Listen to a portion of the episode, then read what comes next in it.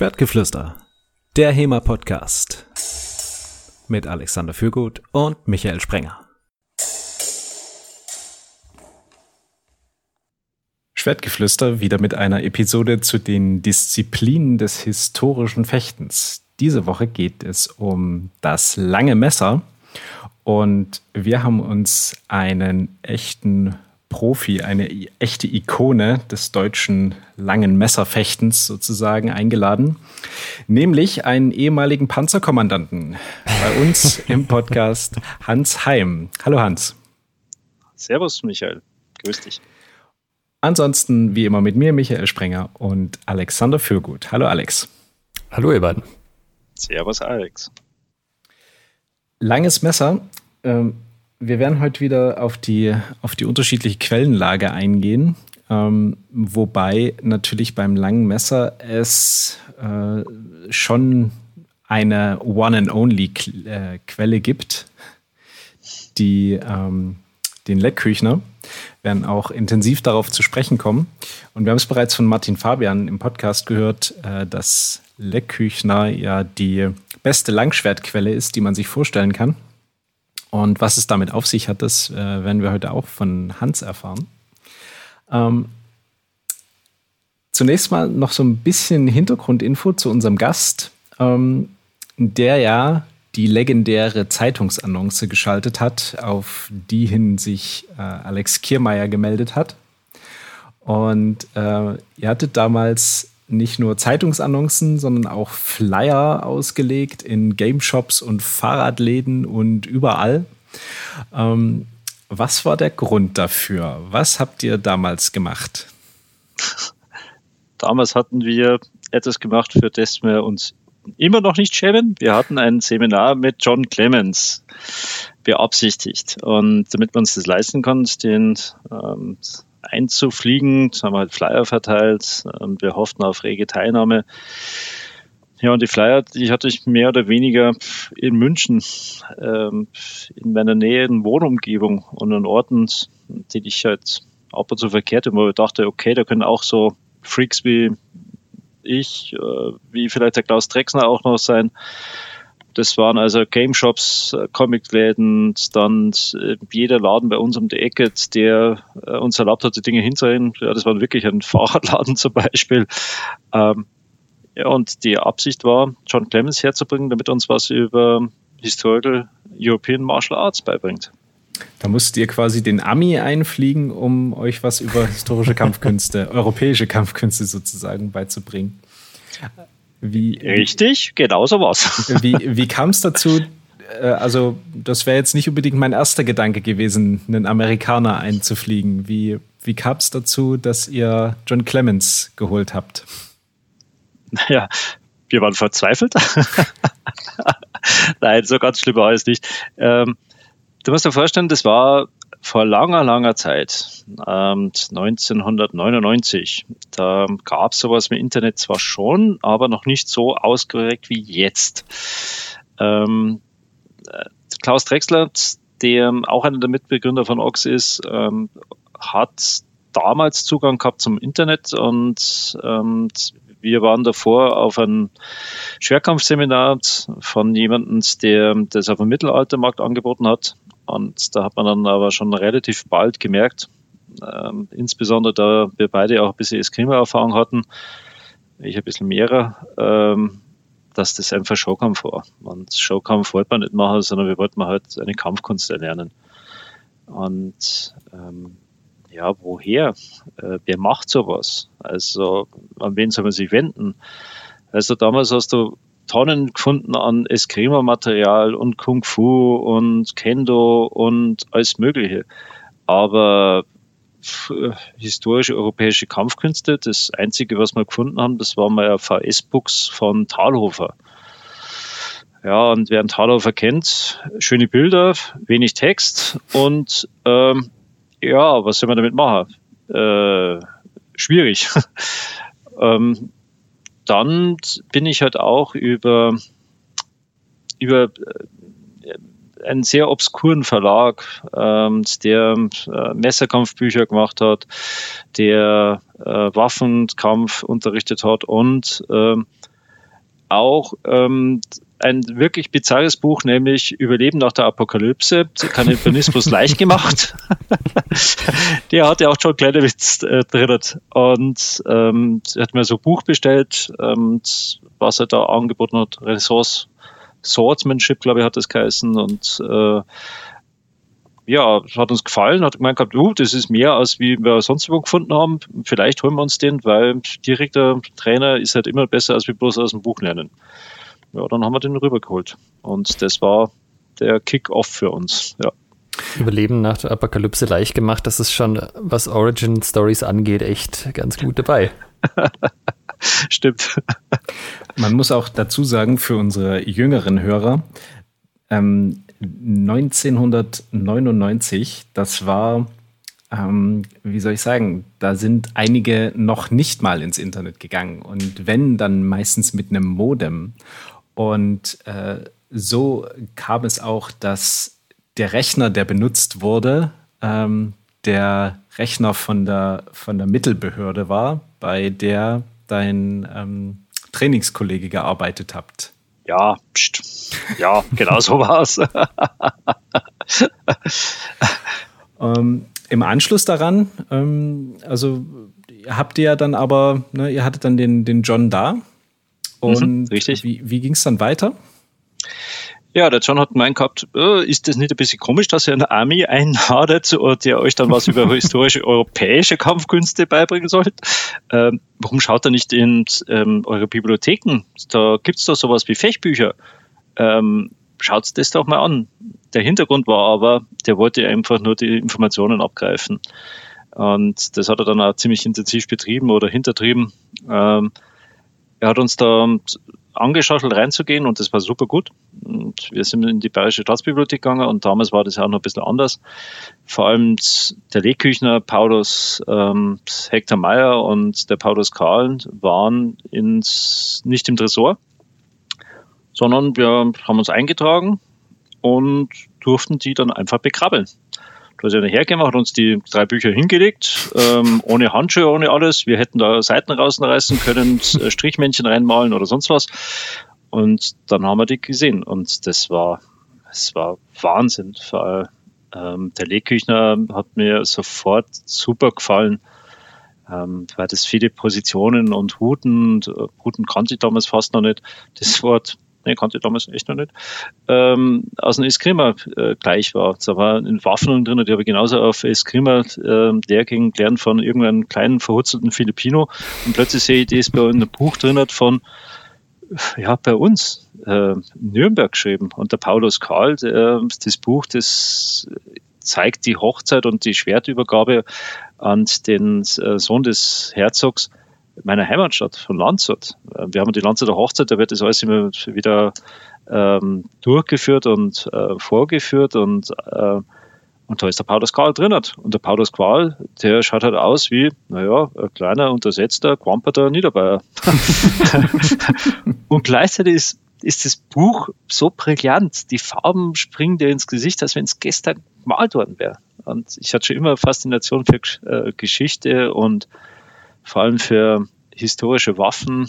Und das war einfach, ja, Arsch auf Eimer, Feuer, das plötzlich gelodert hat und gebrannt ist und jetzt immer noch brennt. Also man muss Hat das eigentlich was mit, äh, mit dem gesteigerten Interesse der HEMA-Szene zu tun, dass man an die Handbücher heute nicht mehr rankommt? Oder habt ihr euch nicht gut genug benommen damals? Wir waren äußerst höflich, sehr charmant. Wir durften uns die Dinge auch ähm, ja, es war arschteuer. Ähm, jede Seite hat du unterschiedlich ähm, ähm, Kosten gehabt. Du könntest die Farbkopie, glaube ich, das hat damals neun, hat es ja schon einen Euro gegeben. Ich sag, wann ist ein Euro eingeführt worden? 2002. Ist, ja, dann hat das, das war damals noch in D-Mark. Ähm, da hat eine Seite, die Farbseite, glaube ich, 18 D-Mark gekostet, uh. wenn du haben wolltest. 18 ähm, D-Mark? 18 D-Mark, ja, ja. Und Wie viele Seiten hat Lechbücher nochmal? 400? Ja, ja 420.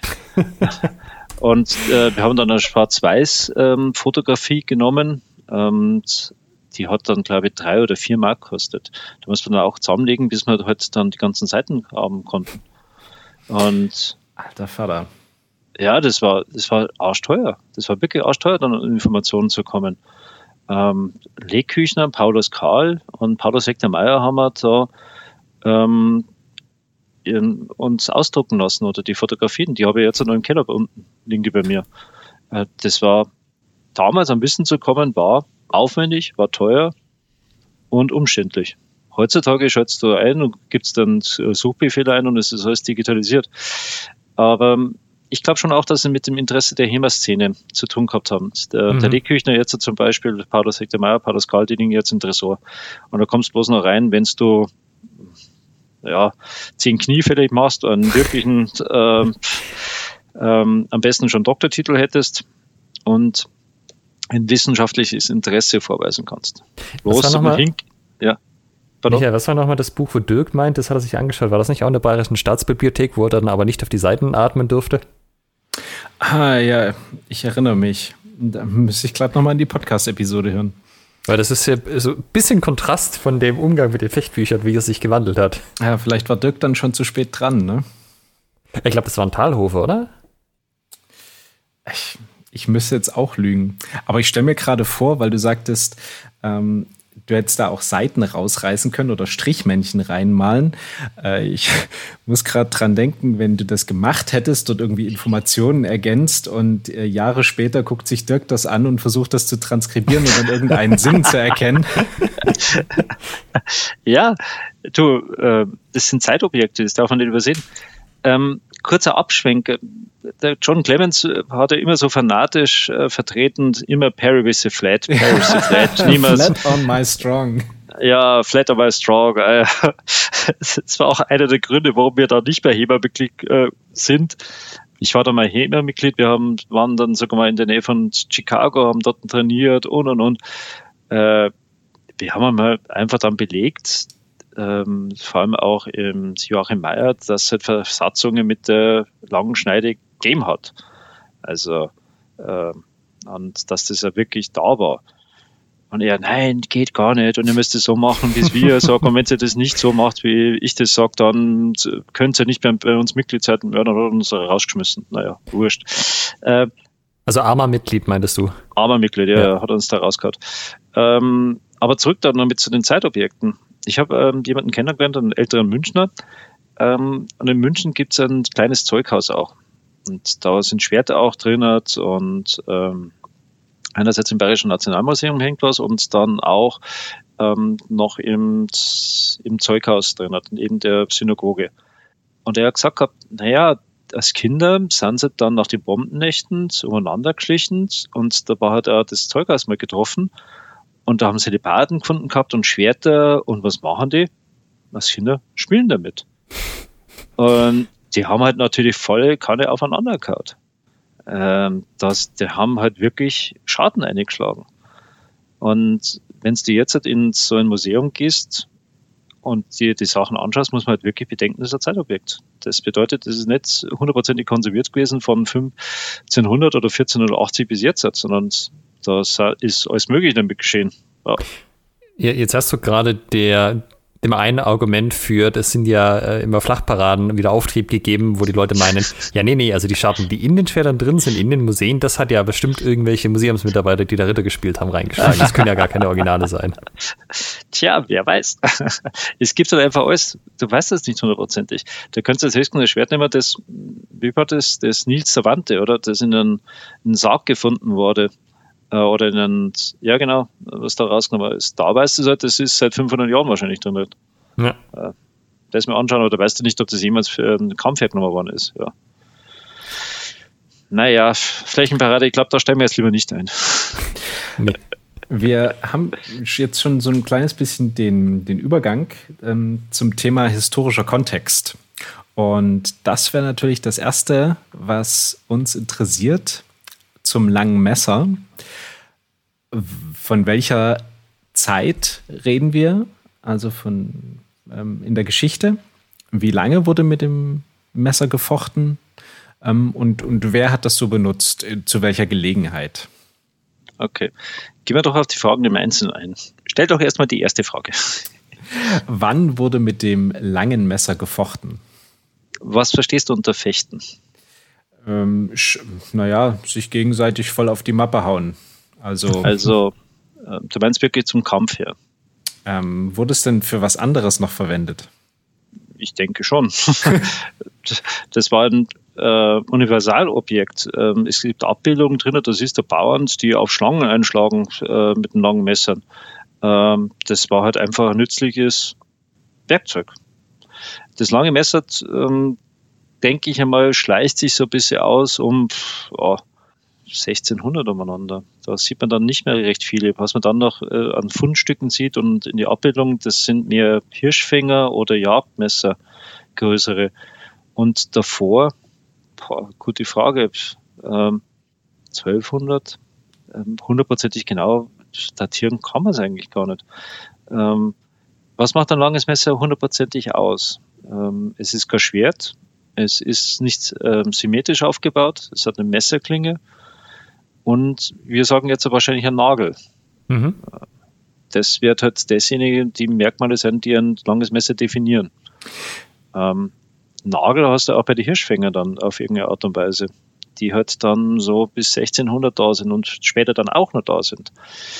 Ähm, auf die Fechtschulen und in die Fechtbücher, naja, das letzte, die letzten Quellen so 1500 Quetsch umeinander.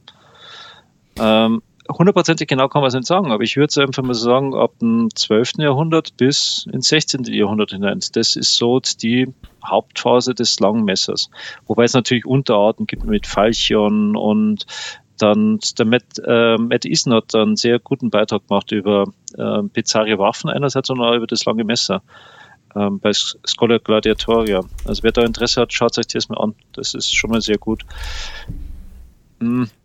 Dann das nächste ist, wer hat es hergenommen? Darauf kann man antworten, wer nicht.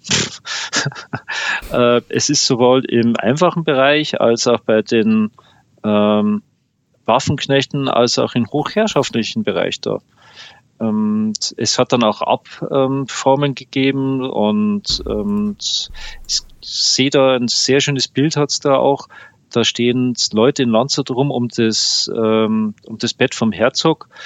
Und der eine hat so einen zweihändischen Kratzbalger, also mit einem Kratzbalger mit zwei, mit einem Griff für zwei Hände, was ich schon mal besonders gefunden habe. Und der andere steht dort mit einem langen Messer. Und zwar eher die Kriegsmesservariante, also äh, mehr in dieser Richtung ähm, langes Schwert gehend. Und das ist datiert gewesen 1530. Mhm. Ähm, es gibt also ja so die waren aber sehr, sehr noble Männer, also wohlhabende Leute. Das hat seine Kleidung gesehen und dass die direkt am Bett geraten sind vom Herzog und ihn beraten haben. Das waren seine Ratgeber. Ähm, es gibt ja so die Ansicht, das lange Messer ist die Waffe für die ärmere, einfachere Bevölkerung, wer sich kein Schwert leisten konnte, also keine doppelschneidige Klinge. Das wäre so irgendwie so eine Bauernwehr, so eine ganz typische. Ist ja, das so? Ähm, das kommt auf an. So muss ich fast wie ein Jurist antworten. Entschuldige. Sorry. Äh, man muss, glaube ich, sagen, es hat halt einfach den Markt gegeben dafür und es hat die ähm, die Gilden dafür gegeben. Es gab die Gilde der, der Schwertfeger und es mhm. gab die Gilde der Messerer. Und die Messerer durften halt einfach keine Schwerter herstellen. Also haben sie halt irgendein anderes Schwertobjekt hergestellt oder eine Hieb- und Stichwaffe. Das war halt das lange Messer. Und dann kommt es immer ein bisschen auf persönliche Präferenzen, glaube ich, drauf an.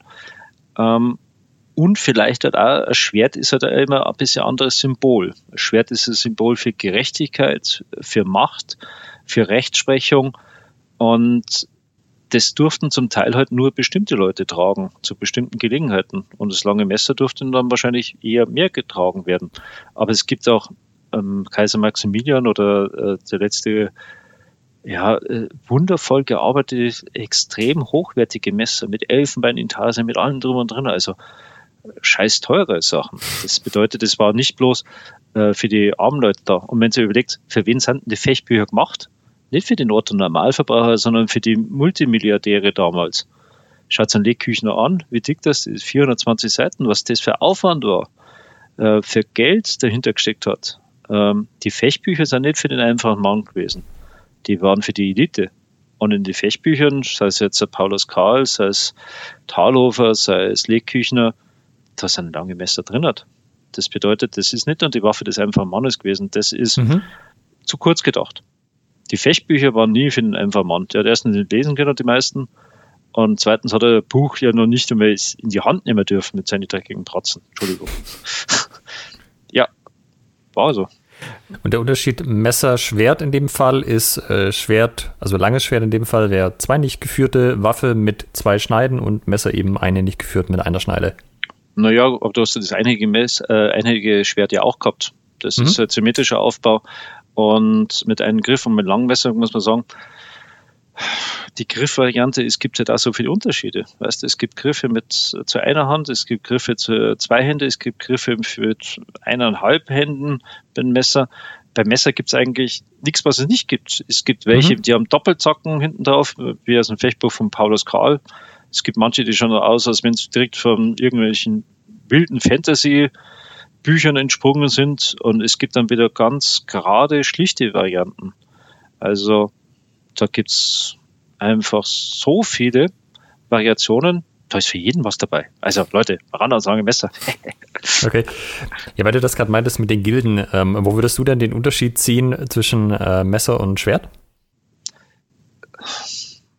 Zwischen den Gilden, ja, die Messer haben halt einfach Messer machen dürfen und die Schwertfeger haben Mess äh, Schwerter machen dürfen.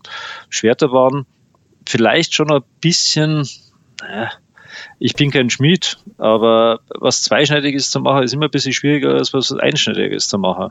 Mhm. Ähm, und es gehen auch manche andere Techniken drin. Wir haben auch mal äh, ein Seminar gehabt über Bowie Knife Fighting mit Pete Kautz. Und da haben wir halt vorher ein bisschen trainiert, haben ein langes Messer gezeigt und hat gemeint, oh, Mist, eigentlich wollte ich euch die absolut geheimste Technik äh, vom Pui Knife Fighten zeigen und ihr habt es mir gerade jetzt mit einem langen Messer gezeigt. Das war der Wecker, äh, Backcut. Und da ist viele Verteidigungsschläge sind zum Beispiel mit der dicken Seite, mit dem dicken, ähm, mit der kurzen Schneide einfach da. Teilweise sind auf Bowie Knives sogar ähm, Messing-Überbau drüber äh, gewesen auf der Rückenschneide. Ähm, damit du Messer oder Messing war es oftmals oder Bronze manchmal auch, dass du gegnerische Hiebe halt damit einfach verteidigst und mit der typischen weckartigen Bewegung verteidigst und dann schlägst du lang mit der langen Schneide nach. Ähm, der größte Unterschied ist, Messer ist vielleicht ein bisschen günstiger gewesen in der Herstellung, konnte mhm. sich auch jemand leisten, der nicht so viel Kohle gehabt hat. Ähm, Schwerter sind ein bisschen teurer in der Herstellung und auch mit einer anderen Intention, mit einem anderen Nimbus einfach vielleicht versehen gewesen. Auch damals schon. Ich habe mal einen Vortrag gehört von ähm, einer Archäologin, dass auf manchen Burgen in der fränkischen Schweiz nur ein einziges Schwert gegeben hat. Also ich weiß nicht, ob du die fränkische Schweiz kennst. Da war ja eine Burg nach der anderen dort und die Burgenbesatzung waren ja teilweise bloß zehn Leute oder fünf Leute und dann je nach Bedarf ist dann aufgestockt worden. Ich mag mich aber, täuschen, aber Michael wohnt doch da um die Ecke, oder? Eine fränkische Schweiz ist schon noch, das sind zwei, drei Ecken. Okay. aber die hat gesagt, Sächsisches äh, Schweiz war das bei dir. Ja, genau. Ja, ah, ja. Auch schöne Gegend, auch schön zum Motorradfahren. Äh, ja, da hat es nur ein einziges Schwert gegeben. Also da muss aber noch andere Waffen dran gewesen sein. Wahrscheinlich waren es Langwaffen, äh, Spieße, Helibarden, Speere und wahrscheinlich lange Messer oder irgendetwas so. Vor allem, wenn du schaust, wo siehst du dieses lange Messer dann? Ähm, ich bin mal rumgegangen in, in die Kirchen drin und vor allem im fränkischen Bereich auch, in der fränkischen Schweiz, siehst du unglaublich viele Darstellungen vom ähm, Jesus auf dem Ölberg. Und Petrus, der dann mit dem Malschuss dementsprechend, äh, also mit seinem Schwert, dem, dem Malschuss das Ohr abschlägt. Dem römischen Soldaten oder dem Soldaten, der, einer der Soldaten, die Jesus festnehmen wollten. Und da siehst du einen, einen Petrus wahnsinnig oft mit einem langen Messer, entweder pennend oder gerade in der Hand, ähm, so nach dem Motto, dem haben sie kein Schwert gegeben, sondern dem haben sie das gegeben, weißt du, ähm, wo sie sich vorstellen, dass es ein einfacher Mann hat. Das zeigt halt auch schon wieder dafür, dass das lange Messer schon oftmals mit den einfachen Leuten eher in Verbindung gesetzt wird. Wenn ihr mal rumschaut, auf Altargemälde oder so irgendetwas, findet ihr unglaublich viele lange Messer, mhm. aber die sind eher mit den einfachen Leuten in Verbindung gebracht. Also spricht doch was dafür, dass eher mit den einfachen Leuten dort sind. War das, war das lange Messer, ähm, du hattest ja vorhin gefragt, was ich mit Fechten meine. War ja. das lange Messer eine reine Waffe oder äh, war es auch Werkzeug, ähm, ja. Universal Tool sozusagen? Ja, ja, hundertprozentig. Das war so nützlich, dass es jetzt fast keine mehr davon gibt. die wurden aufgebraucht. Also ein, das ist meine Vermutung, dass die einfach hergenommen worden sind. Die sind hergenommen worden für Alltagsgegen. Äh, ja, das, ich habe Abbildungen, wir haben mal wirklich sehr intensiv reingefuchst, was, wo finde ich es überall. Da haben sie es äh, Bräugel, aber hat auch ein Bild, äh, die Bauernhochzeit. Da siehst du, die tanzen mit den langen Messern an der Seite, wo teilweise die Scheiden schon durchstoßen sind. Die Messerspitze schaut raus und muss sich gegenseitig dann draufhauen. Dann gibt's wieder andere Abbildung, da, da schlagen Schlange mit dem Messer. Und der andere nimmt es dann auch teilweise her zum, ähm, äh, hat er Flachs, glaube ich, damit gleich äh, bisschen flach geklopft. Das ist ein Alltagsgegenstand gewesen. Wenn's Wo war da das mit den, mit den Scheiden?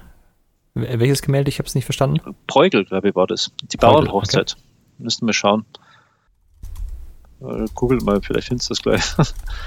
ähm, also da sieht man dann oftmals so die Bauernhochzeiten, wo die Leute tanzen miteinander, Messer an der Seite hängen. Ähm, ja. Und ich glaube, dass in vielen Museen die Messer noch irgendwo im Keller verstauben aber nicht so ausgebildet werden und dargestellt werden, weil es die wenigsten Leute mit Ritter in Verbindung bringen. Und du möchtest ja eigentlich immer, vor allem als Kurator, die schönen Sachen zeigen, die wertvollen Sachen ja. und das, was jemand halt verbindet mit Ritter. Mit Ritter verbindest du ein Schwert. Und was ist das? Das ist kein Schwert, das ist ein Messer. Bäh, bäh, uninteressant, weg. Ja, und das nächste ist, die werden runtergeschliffert, die sind hergenommen worden.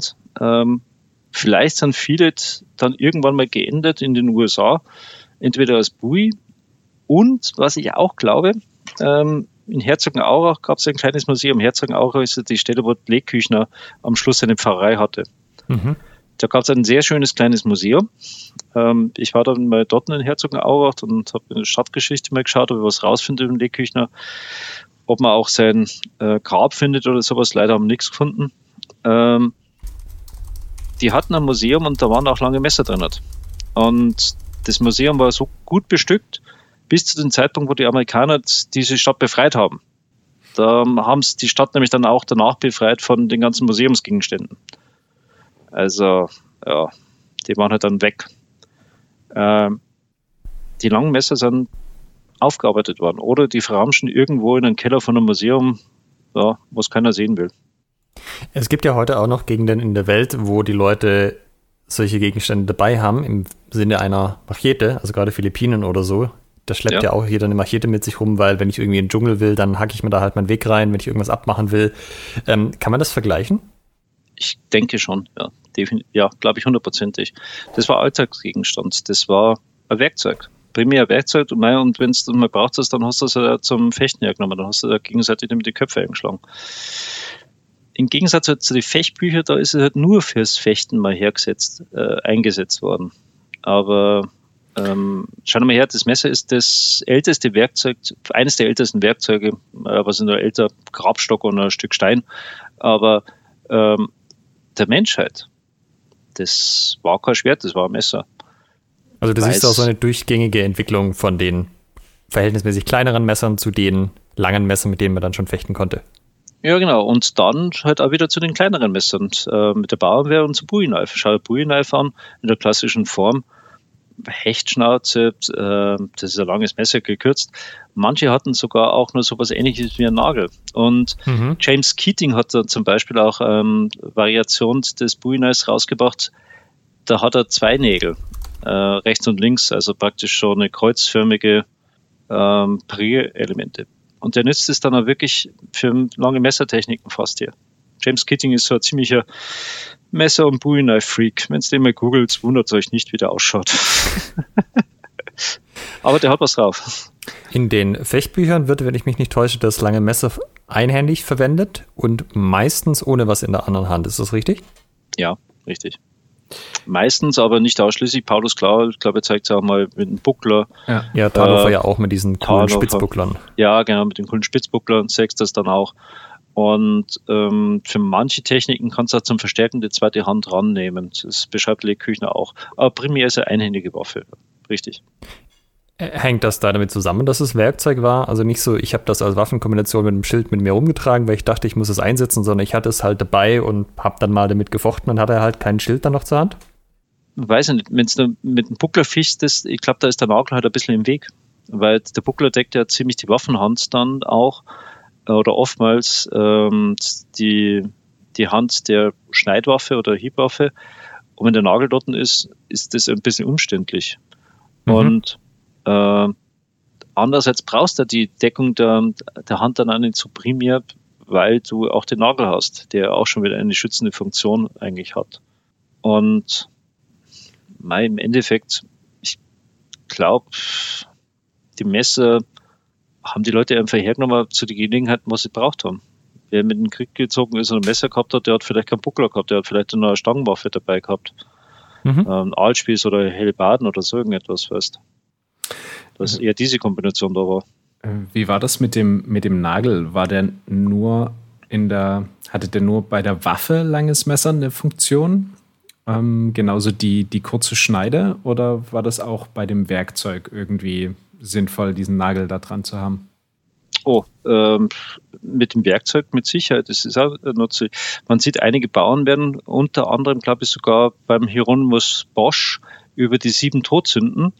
Ähm, da sieht man ähm, bei einem, ich glaube bei der Völlerei, und das ist ein ziemlich verfressener äh, Bauer, ziemlich fetter, da hängt an der Wand dort und, und eine Bauernwehr, die aber eindeutig einen Nagel hat. Ähm, und die Frage ist halt, für was nimmst du es daher in der Bauern, äh, als Bauernwehr, äh, als Werkzeug? Ist es dann ähm, ein Handschutz, wenn du halt ein Tier auf, ähm, aufbrichst oder irgendwas, dass du reinstößt oder auf den Knochen, das nicht in die Schneide reinrutscht? Ähm, Wahrscheinlich eher schon, weil wenn manche Bauernwehren anschaust, die haben halt dann kein Kreuz, sondern bloß den Nagel da an der Seite. Und wenn du halt ein Messer mit, mit Kraft irgendwo reinrammst ähm, und den Griff nicht in deinen Handballen abstützt, sondern einfach nur das Messer so greifst, ist die Gefahr ja immer da, dass da die Klinge rutscht. Und da ist der Nagel eigentlich sehr gut, dass die Hand gestoppt wird, wenn du auf einen Knochen zum Beispiel triffst oder sowas. Mhm. Also könnte ich mir vorstellen. Und wie ist das mit der, mit der kurzen Schneide? Was, Was meinst du mit? Ähm, na, du hast ja. Welche Funktion das die hat? Ja, genau. Also ich sag mal, bei der, wir hatten ja vorhin den, den Wecker, diesen, diesen Backcut. Ähm, ja. Wenn ich das als Waffe einsetze, ja. su super Sache. Ähm, ja. Wozu habe ich es als Werkzeug gebraucht? Ja, zum Beispiel, wenn du ähm, das Messer weiter vorne greifst, ähm, könntest du eigentlich auch mit der kurzen Schneide genauer aufbrechen ähm, die Gefahr beim Aufbrechen von Wild ist ja eigentlich, dass du immer zu tief reinstichst und dass du dementsprechend ähm, das Gegröße, die Gedärme anstichst und das Fleisch damit versaust. Mhm. Wenn du irgendetwas dann kurz nimmst und mit der, weiter vorne kreist, dann kannst du eigentlich eine schöne solche Bewegung hochziehen. Könnte ich mir vorstellen. Ich habe es noch nicht probiert, aber das wäre eine mögliche Erklärung. Ja, und manchmal ist es halt leichter, wenn beide Seiten scharf sind, dass du halt irgendwo eindringst, mhm. einstichst. Das lange Messer war auch so eine Waffe, die hatte man dabei. Also das ist nichts, ja. was daheim steht für Notfälle, sondern das hat man mit sich rumgetragen. Ja. Das beste Beispiel ist halt, ähm, der Bräugler, glaube ich, hat mehrere solche Bilder gemacht, äh, wo er Bauern sieht, die bei ganz normalen Tätigkeiten sind. Die sitzen irgendwo in der Kneipe, äh, haben eine Hochzeit, da tanzen und haben so das lange Messer an der Seite drin. Also ganz normal Alltagsgegenstand. Du hast das dabei gehabt. Mhm. Und weil du das auch schon angerissen hattest, können wir noch kurz auf den Kriegsfall eingehen. Ähm, so wie du es formuliert hast, klang das nach typischer Seitwehr oder Beiwaffe. Die habe ich dabei, wenn meine Hauptwehre weg ist. Aber es gibt ja auch ähm, die sogenannten Kriegsmesser, die sehr, sehr lange, lange Messer ja. sind. Also, ja. was hat es mit denen auf sich? Das war, war das dann primär eine Kriegswaffe? Ja, 100 Prozent. Das war mit Sicherheit nur Kriegswaffe. Äh, was möchtest du als langes Schwert oder mit vergleichbar mit dieser Länge wirklich im, im Friedensfall machen? Kann man eigentlich nichts vorstellen. Das war eine Fechtwaffe. Und ich finde das ziemlich gut. Also so ein, so ein Kriegsmesser, wobei das Kriegsmesser, die Bezeichnung ist ja was Neues. Mhm. Ähm, damals war es halt einfach ein Messer oder vielleicht ein langes Messer. Ähm, das war die große Version des langen Messers dann einfach. Ähm, aber das war definitiv eine Kriegswaffe. Das kannst du für nichts anderes hier nehmen. Das lange Schwert ist auch nichts anderes als wie Kriegswaffe. Oder Duellwaffe für einen gerichtlichen Zweikampf, ja. Aber Waffe. Also, dass wir sozusagen allein durch die Länge schon den Bereich Werkzeug verlassen haben. Ja. Mhm. ja. Äh, unser Hörer Eike aus Norddeutschland äh, möchte noch wissen, ob, also, der hat das so formuliert, für ihn wirkt langes Messer so, wenn er sich das auf den Abbildungen anguckt, als wäre das irgendwie so ein bisschen so, ja, das wäre mehr so für die Straße so ein bisschen das Dreckigere und das lange Schwert, das wäre mehr so ein bisschen das Tänzerische, das Elegante. Würdest du das unterschreiben? ähm, wie soll ich es höflich formulieren? Nein! Langes Messer kann sehr, sehr dreckig sein, ja, definitiv. Auch wie das Schwert. Ähm, der Legküchner beschreibt als erste historische Quelle einen perfekten retrograden Ausfall. Ein Ausfall, wie er klassisch in der Rapierschule jetzt halt auch vorkommt. Bloß da ist der Ausfall nach vorne und hier ist der Ausfall nach hinten. Mhm. Ähm, er hat den zweifachen Schritt drin, er hat Fußarbeit drin, die absolut elegant ist, er hat Kreuzschritte drin. Wenn man Was ist zweifacher Schritt und Kreuzschritt für Leute, die nicht so tief im HEMA-Thema sind? Ach, Entschuldigung, ja. Äh, einen zweifachen Tritt hundertprozentig sicher sind wir uns noch nicht, wie der zweifache Tritt äh, ist. Immer noch, weil es einfach so Variationen gibt. Meiner Ansicht nach ist es, wenn du jetzt mit der Linksauslage äh, stehst, also linker Fuß vorne, mhm. dass du den ähm, rechten Fuß zum linken Fuß dazu ziehst und der linke Fuß dann wieder weggeht, dass du einen zweifachen Schritt macht. Mhm. Oder du, du machst einen Schritt mit links, ziehst rechts ran und machst dann in, in dieselbe Bewegungsrichtung wieder einen Schritt mit links. Entschuldigung, ich bin aufgestanden und darum raschelt jetzt. Also, ähm, du machst dann einen Schritt zweimal. Ähm, Linksaslage stehst du, machst einen Schritt nach links vorne mit dem linken Fuß, ziehst den rechten Fuß ran und setzt den linken Fuß dann wieder weg von dir. Das also quasi, Schritt. sagen wir mal, komplexere Fußarbeit als nur, ich gehe halt aufeinander zu oder ich gehe von ihm weg.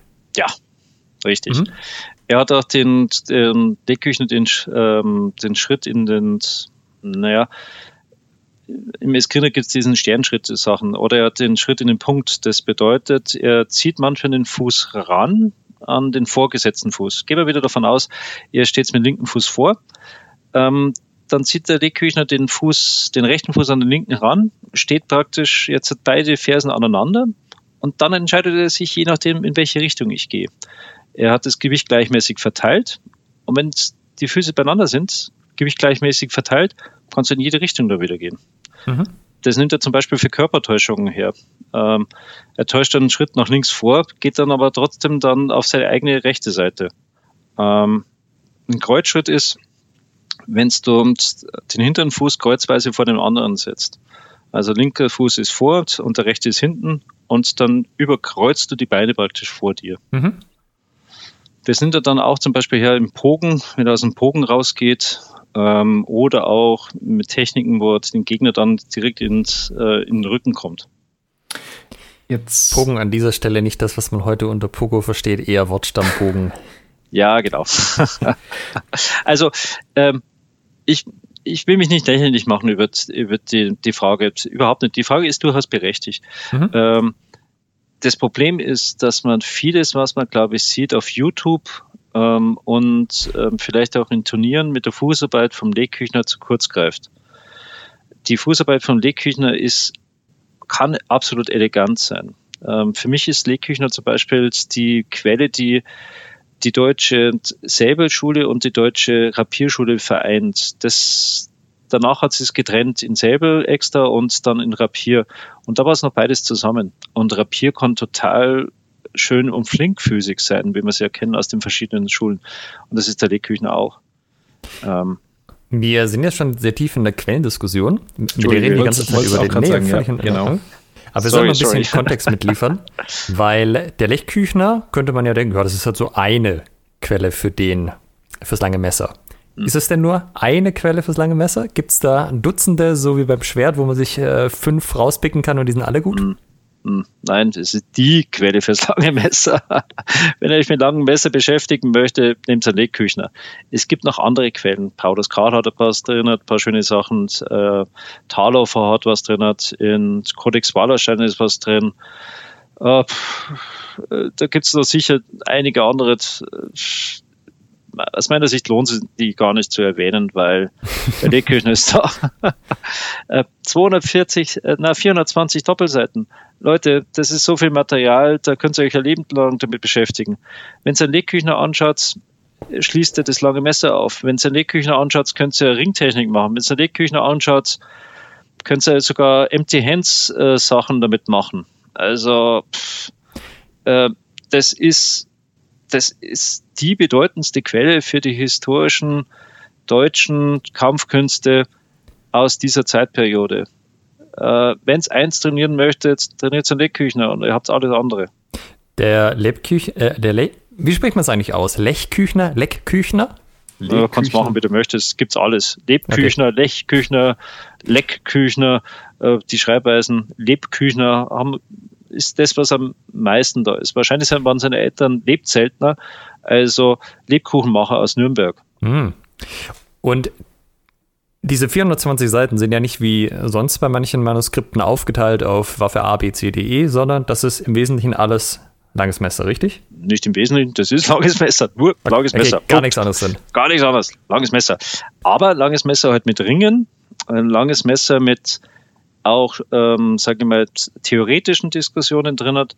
Und viele Sachen, wenn du einfach lange Messer wegdenkst, dann könntest du auch deine Messerhand eigentlich als bloße Handtechniken hernehmen, was die Philippiner, äh, Filipinos zum Beispiel äh, viel machen. Ähm, die sagen, warum sollst du verschiedene Sachen lernen, wenn du eine Sache brauchst? Und das ist alles Schlagtechniken zum Beispiel, nehmen die direkt aus, aus der Stocktechnik und das kannst du mit dem Legküchner auch machen schmeißt das Messer weg und nimmt deine Hand her, mach eine Hammerfaust draus und du kannst kämpfen. Und der Leckküchner, das ist ja der Johannes Leckküchner, der ist der Autor. Lebküchner, Entschuldigung, Lebküchner. der, ist, der ist ja der, der Autor des Manuskriptes, von dem wir jetzt die ganze Zeit reden. Das, ja. ja. die Quelle selber hat ja, glaube ich, den Titel Kunst des Messerfechtens. Mhm. Reden wir hier von einem Einzelbuch? Reden wir hier, so wie beim anderen Quellen, von mehreren Büchern vom gleichen Autor? Ja, es gibt zwei. Es gibt, ähm, sage ich mal, ein Buch, das war die Basis, die hat er in Heidelberg äh, Premier ähm, geschrieben. Leckküchner hat er in Heidelberg studiert. Da gibt es ja noch seine Immatrikulationsbescheinigung, ähm, sieht man da seine Unterschrift. Und das zweite Buch hat er dann geschrieben, das dicke mit den ganzen Bildern. Das erste ist ohne Bilder, sondern nur Text. Das zweite hat er dann geschrieben, damit ihm eine Pfarrei überschrieben wird. Und das hat er an, ach, ich weiß jetzt gar nicht mehr, an den Herzog gewidmet, durch Lauchstigste irgendwas. Steht im Vorwort drin, hat ganz ein bisschen vergessen. Äh, damit er einfach die Pfarrei kriegt. Er hat das Buch gemacht, er hat das dem Herzog geschenkt und nach dem, oder Kurfürst, genau, sorry, wenn ich jetzt nicht so genau bin. Und dafür hat er Pfarrei gekriegt. Leider hat er das nicht so lange genießen können. Ich glaube, der ist dann äh, kurz danach äh, verstorben, nachdem er die Pfarrei gekriegt hat.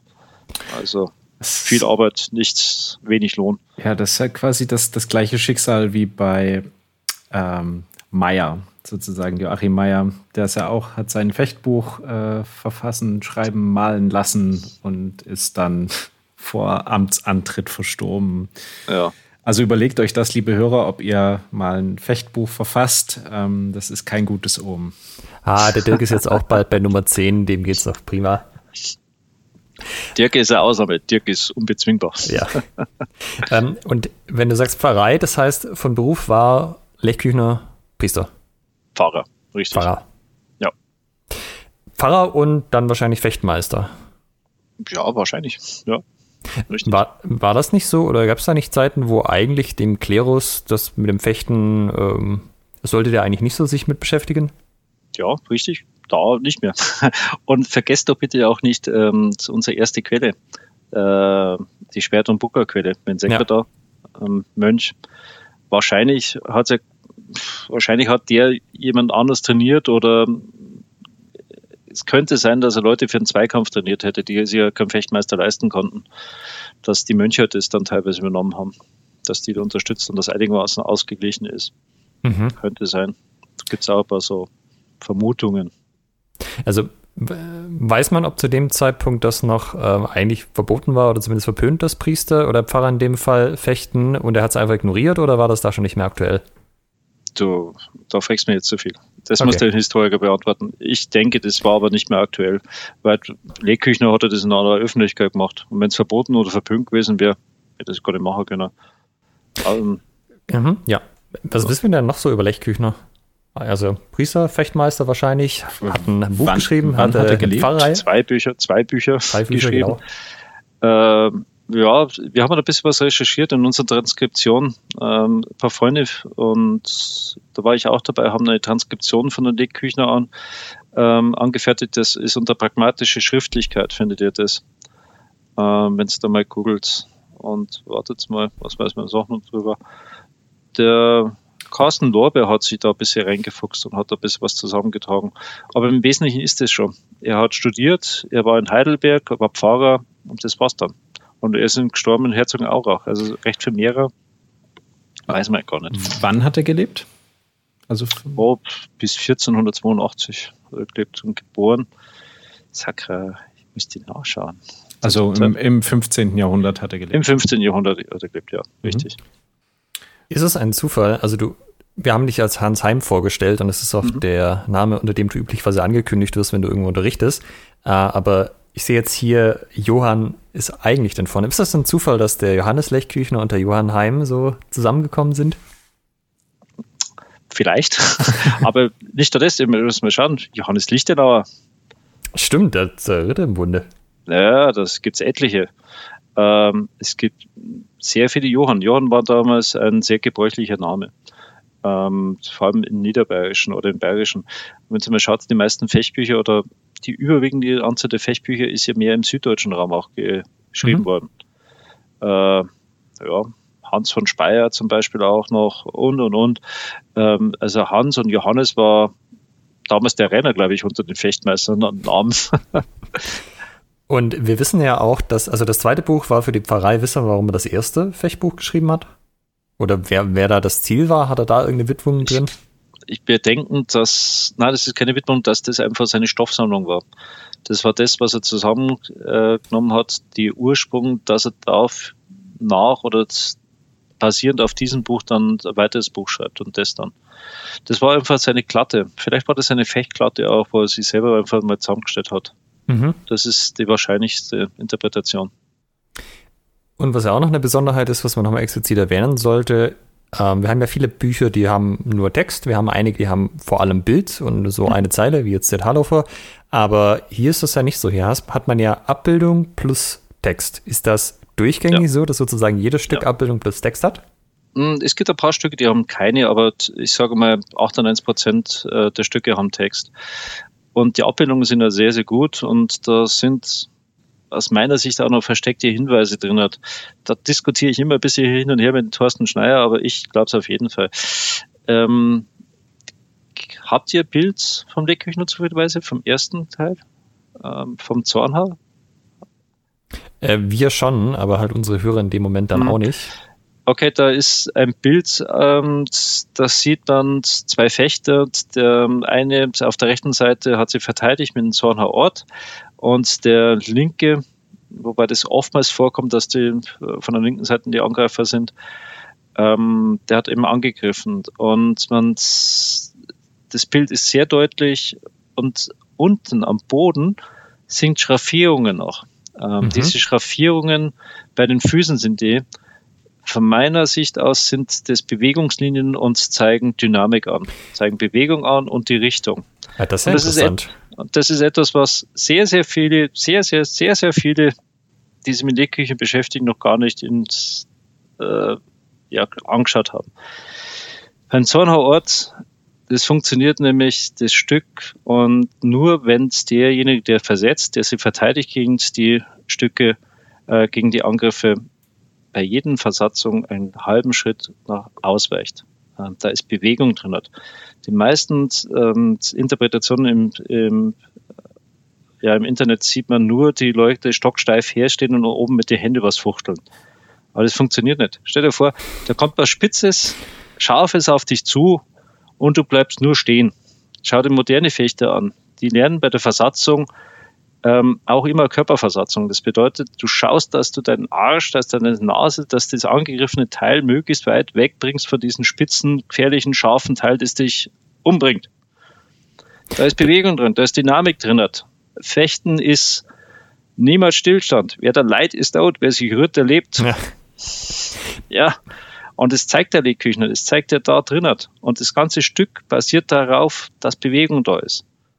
Das heißt, es wäre so ein bisschen wie so, so in Mangas, Animes, wo, wo das explizit zur Betonung ist, in welche Richtung ja. die Bewegung auch geht. Ja. Was die wenn du schaust, ja? der eine macht die Bewegung nach hinten und der andere macht die Bewegung nach vorne. Bei dem einen, der sich zurückzieht, sind die Schraffuren an der Fußspitze mhm. und bei dem anderen, der nach vorne geht, sind die Schraffuren an der Ferse. Was ist die alternative Erklärung? Schatten oder? Schatten. Schatten, okay. glaube ich nicht. Sind Bloß tatsächlich nicht in die gleiche Richtung. Ne? Warum, warum sollten dort der Schatten sein, weißt du? Und sonst hat er keinen Schatten. Und ähm, er hat es immer wieder, wo die Bewegung explizit wichtig ist. Zeigt er das. Durchgehend durchs Buch. Also das wäre natürlich spannend, wenn das tatsächlich die Intention ist, weil das wäre ja schon ein, eine sehr moderne Art der Wissensvermittlung auch an dieser Stelle. So, da, ja. da hätte sich ja wirklich, wirklich äh, viel Gedanken gemacht, wie man auch über die Bilder an sich Wissen Ach. vermitteln kann. Ach, wirklich? Der Kerl hat das aus seinem Lebenswerk gemacht. Er hat sich seinen Lebtag beschäftigt, wie man Informationen über Bilder weitergibt als, als Pfarrer. Du musst dir vorstellen, damals hat wenigsten Leute halt auch lesen können.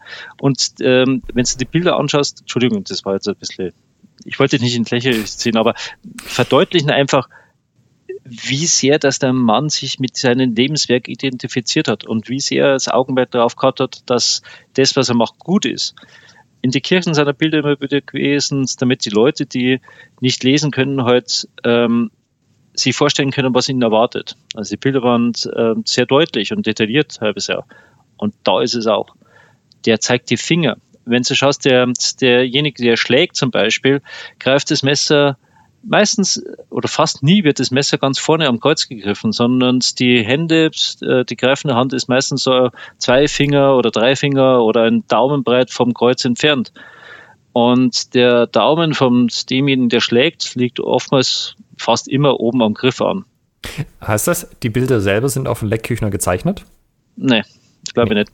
Ich glaube, ähm, wenn man so durchblättert, sind die Fußpositionen und die Füße oftmals ähm, standardmäßig gezeichnet. Ich habe manchmal den Eindruck, dass wenn die Füße vorher gezeichnet worden sind, dann die Oberkörper und dann ist der Text irgendwie dazu geschrieben worden.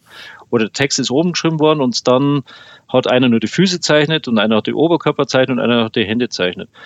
Ähm, das ist ein Massenwerk. 420 Doppelseiten. Das ist ihrer Aufwand. Mhm. Ähm, und der Alex und ich haben bei der DVD-Aufnahme versucht, uns mal so hinzustellen. Da wurde ein Bild von Leckküchner über uns drüber gelegt. Ähm, wir haben es nicht geschafft, weil wir einfach nicht die Beinlänge hatten. Wir hätten die Beinlänge gebraucht von russischen Supermodels. Haben wir nicht. Wir sind aus Niederbayern gestumpfert. Keine Chance.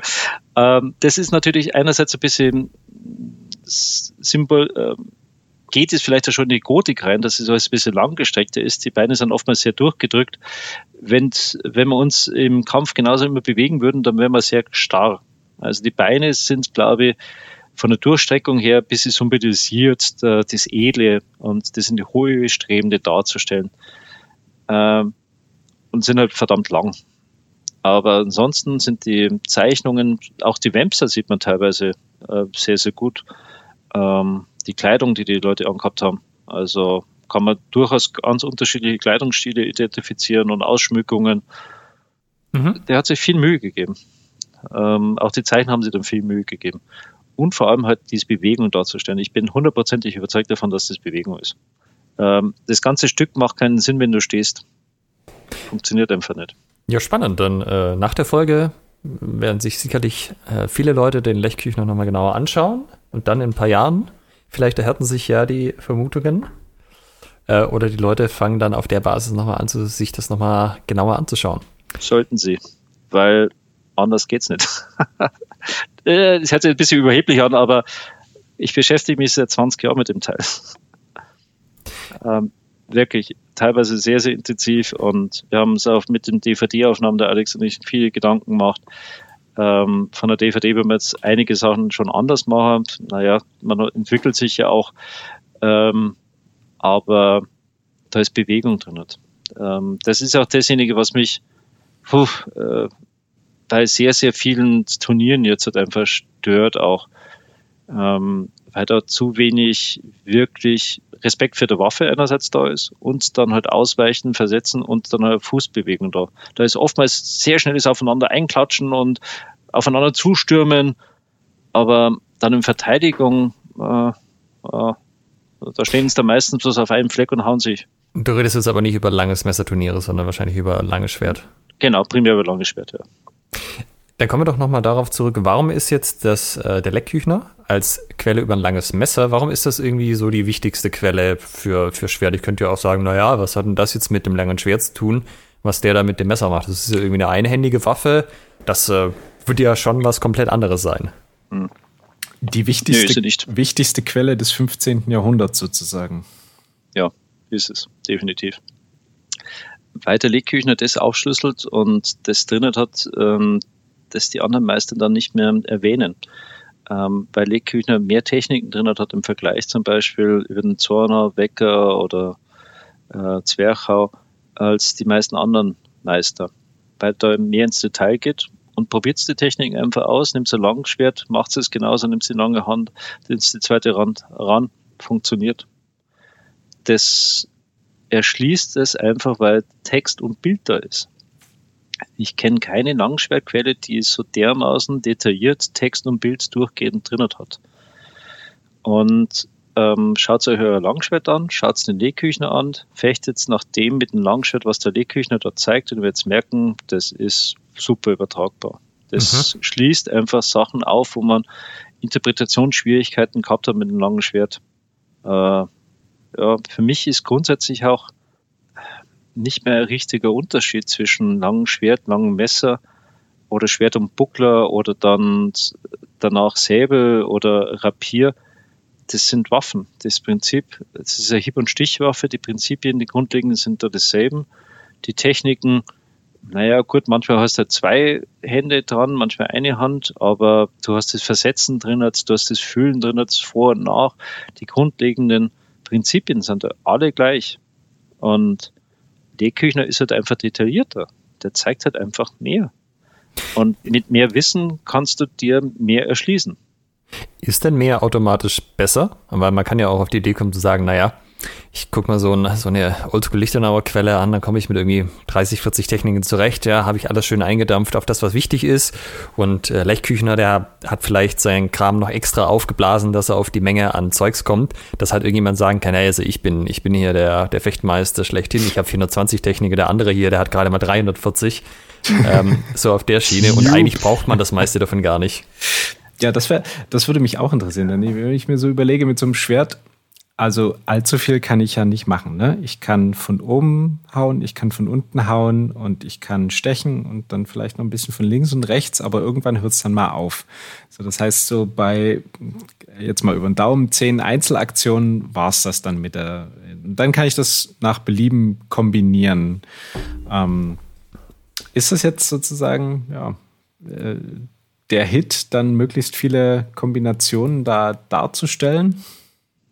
Ähm, die Kombinationen sind ja nur eine Umsetzung der Prinzipien, die dahinter stehen. Die ganzen Techniken ist nichts anderes, ähm, dass du auf grundlegenden Prinzipien dich bewegst. Ähm, eine der absoluten Prinzipien ist zum Beispiel der Kegel aus Stahl. Der Kegel aus Stahl, das hat man ein Rapierfechter mal gezeigt und wir sind da ins Reden gekommen, wir sind beide auf das Thema irgendwie zu sprechen gekommen. Ähm, stellt euch mal vor, ihr steht im, im Ochsen oder im Stier und dann geht's in, äh, im Flug oder in Eber runter. Und stellt euch vor, ihr habt in beiden Händen jetzt eine, eine einhändige Waffe. Geht's beide mal in, in den rechten Ochsen oder in den rechten Stier und in den linken Stier gleichzeitig und dann runter wieder in, in Eber oder im Flug. Ähm, die Hände bewegen sich von vorne, von Ochsen zurück an die Hüfte im Flug und bewegen sich aber auf einer Kegelbahn außen und um. Und das ist das Prinzip des Kegels aus Stahl. Äh, in diesem Kegel bist du geschützt, du stehst da geschützt erinnert. Der Kegel schützt dich. Stell dir einfach einen ganz großen Kegel oder Pylone vor, die riesig ist, die du vor dir herschiebst. Da dringt nichts ein in diesen Kegel.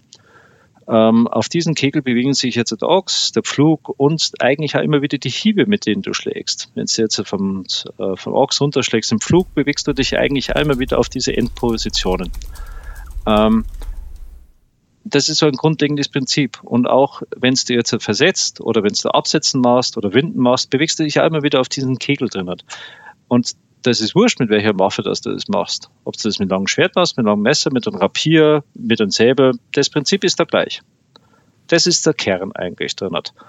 Und dieser Kegel gipfelt dann auch in einer Hut, in einer Position, in langen Ort.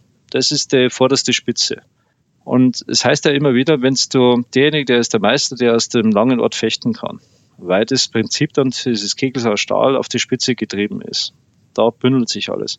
Und Lehküchner zeigt halt die Variationen, wie man dazu kommt und wie man diese Prinzipien besser versteht. Das macht es leichter, die Prinzipien, die dahinter stehen, zu verstehen. Erwähnt er denn die ähm, Prinzipien selber? Also die Kegel aus Stahl nicht, aber äh, Absetzen, Ansetzen und dieses Finden und das, das hat alles da drin. Ähm, es ist halt leichter, das zu sehen, weil du mehr Datenmaterial hast, um auf, den, auf die Quintessenz zu kommen. Das bedeutet nicht, dass der Lückküchner jetzt ein besserer Fechter war als die Lichtenauer. Lichtenauer hat die ganzen selben Prinzipien auch beschrieben. Bloß ist für mich jetzt im Rückblick ist es wesentlich schwerer gewesen, die Prinzipien und die Quintessenz zu erkennen aus den Bruchstücken, die wir haben über das lange Schwert, im Vergleich zu dieser exorbitanten Quelle des langen Messers. Das macht es leichter. Wenn ich mich jetzt hinsetze und sage, ja, jetzt äh, gehen wir mal her und tun den Leckküchner einmal durchinterpretieren, bin ich aber wahrscheinlich schon ein paar Jahre beschäftigt, bis ich da überhaupt einmal durch bin, oder? Ja, definitiv. Ja, bist du. Ist es dann die beste Quelle für den Einstieg? Für den Einstieg von was? Na, ins, Zum Fechten ins, mit langem Schwert ins lange oder? Messer. Also wenn ich sage, ich möchte jetzt mit langem Messer anfangen, hab da Bock drauf, hab den Podcast gehört mit dem Hans Heim, da ich, bin ich so angefixt. Ja. Ähm, ja. Und dann nehme ich mir jetzt den Lebküchner her und gehe von Seite 1 bis 420 durch. Ähm, ist das der Weg? Jein. Jein. Weil der Legküchner genauso wie alle anderen Fechtbücher, vielleicht Joachim Mayer ist da eine kleine Ausnahme, ähm, sich nicht an den unerfahrenen Fechter wenden, sondern die wenden sich an Fechter, die schon enormes Wissen haben in Bezug auf Fechttechniken. Ähm, die wenden sich an, an Fechtmeister, die wenden sich an Menschen, die sich äh, so ein Buch leisten konnten, die schon seit ihr Lebtag eigentlich Unterricht hatten im Fechten. Ähm, da machen sie die Basis gar nicht. Weißt du, da macht er ähm, die grundlegenden Versatzungen nicht, Hiebmechanik nicht. Wie soll ich schlagen? Wie soll ich einen Stich ausführen? Ähm, wie soll ich mich bewegen? Äh, welche ähm, welche Vorübungen brauche ich, damit ich das Körpergefühl überhaupt entwickle, im Ringen zu sein. Und das ist der größte Fehler auch, den, den ich begangen habe, den auch sehr, sehr viele andere begangen haben, wenn wir angefangen haben, ja, 2099, ganz am Anfang von HEMA. Wir sind nämlich eingestiegen in den Bereich drin, der Meisterbereich war. Und wir waren keine Meister wir waren am Anfang, wir waren Babys, wir haben gerade angefangen zu krabbeln. Aber das ist genauso, als wie wenn es dir jetzt hat, äh, ein BMW in einen Formel-1-Wagen reinschmeißt und, und sagst, da rechts drauf und boom. Ähm, die Bücher waren nicht für Anfänger geschrieben. Wenn jetzt jemand wirklich beginnen möchte mit einem ähm, langen Messer und du sagst, okay, welche Quelle geht's ins Internet, schaut euch manche Videos an, das ist auch schon schwierig. Jetzt muss ich Eigenwerbung machen. Holt euch die DVD von Alex und von mir. Da sind Basics drauf. Ja, das ist ja so. Weil wir die, die DVD so versucht haben zu machen, die mit einem langen Schwert ist, wie wir gewünscht hätten, dass wir das gefunden hätten in die Fechtbücher, aber nicht da war. Ja. Weißt du?